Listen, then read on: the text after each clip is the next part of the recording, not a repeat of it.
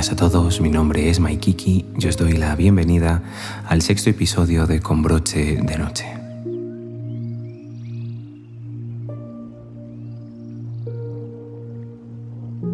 El día de hoy presentaremos la continuación del libro Mente Zen, Mente de Principiante, no sin antes recordaros que podéis suscribiros al canal de podcast aquí en Spotify para estar al tanto de nuevos episodios.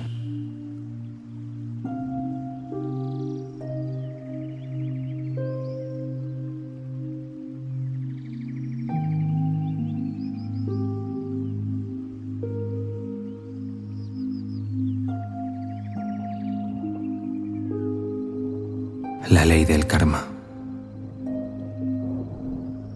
De acuerdo con la ley natural del karma, las intenciones son causas que llevan a experimentar resultados en el futuro.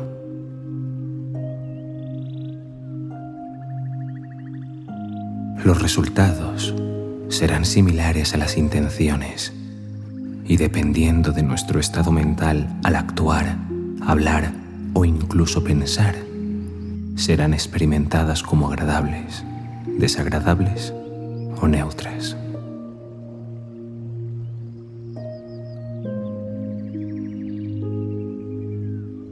Si nuestra intención está manchada por el odio, un deseo egoísta por placer o un deseo de dañar o generar confusión, esto crea las causas para experimentar dolor o infelicidad en el futuro. Este mal karma no es beneficioso ni para uno mismo ni para los demás.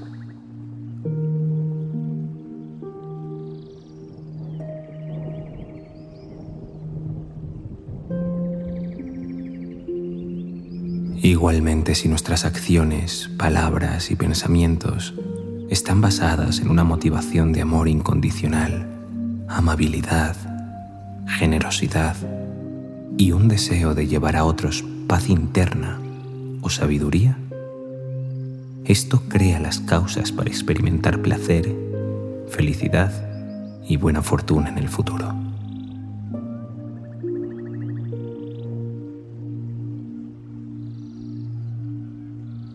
Este buen karma lleva al bienestar propio y al de los demás, siempre ambos.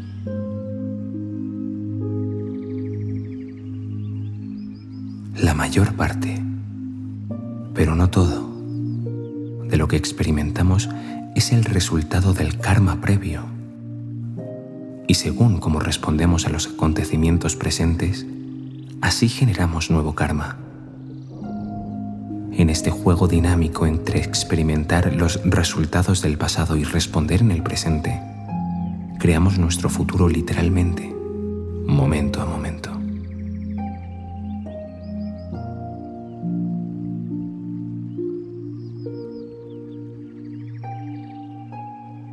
Karma no es destino. Y el momento presente es donde está la posibilidad de libertad. Aquí es donde se tiene la oportunidad de liberarse de los patrones de comportamiento perjudiciales basados en nuestro condicionamiento pasado. Sin embargo, Esta oportunidad de libertad solo es posible si estamos conscientes y atentos. Por eso ser plenamente consciente y comprender las cosas como realmente son en el presente es crucial en el camino de la liberación. Ningún ser humano o divino tiene el poder de parar las consecuencias del buen o el mal karma se recoge precisamente lo que se siembra. Así que cuando nos encontramos en una situación desagradable, en lugar de proyectar la culpa en los demás, podemos reflexionar sabiamente sobre nuestra conducta pasada y responsabilizarnos de las causas que llevaron a esa situación.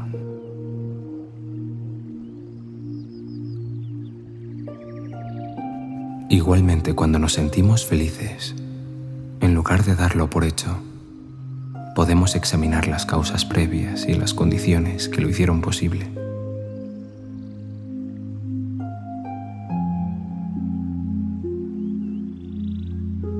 El comprender cómo se crea felicidad nos anima a hacer más buen karma.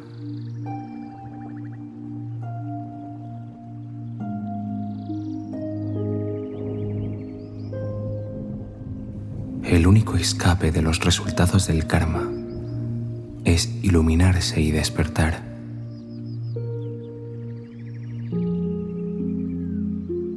Sin embargo, hasta ese momento, es posible mitigar la severidad de las consecuencias del mal karma, aumentando siempre, en consecuencia, el bueno.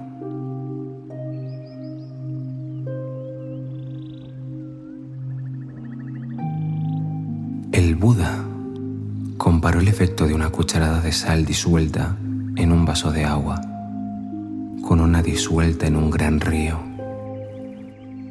El vaso se hace imbebible mientras que el sabor del río no se altera. De forma similar, los resultados del mal karma para una persona que solo hace un poco de bien son muy dolorosos.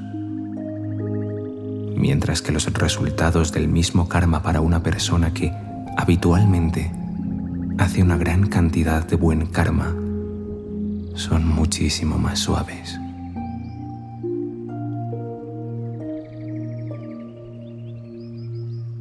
El Buda no inventó la ley del karma. Es una ley natural que opera siempre, se tenga en cuenta o no. Sin embargo, él entendió este proceso de causas, condiciones y efectos interconectados y enseñó un modo de vida acorde con este proceso que lleva a la paz y a la felicidad.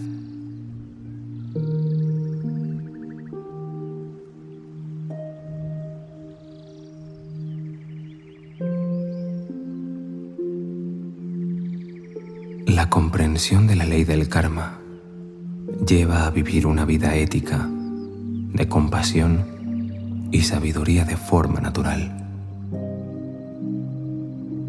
Por eso, recordad, cuando una sociedad entera acoge estos principios, el resultado es paz y prosperidad.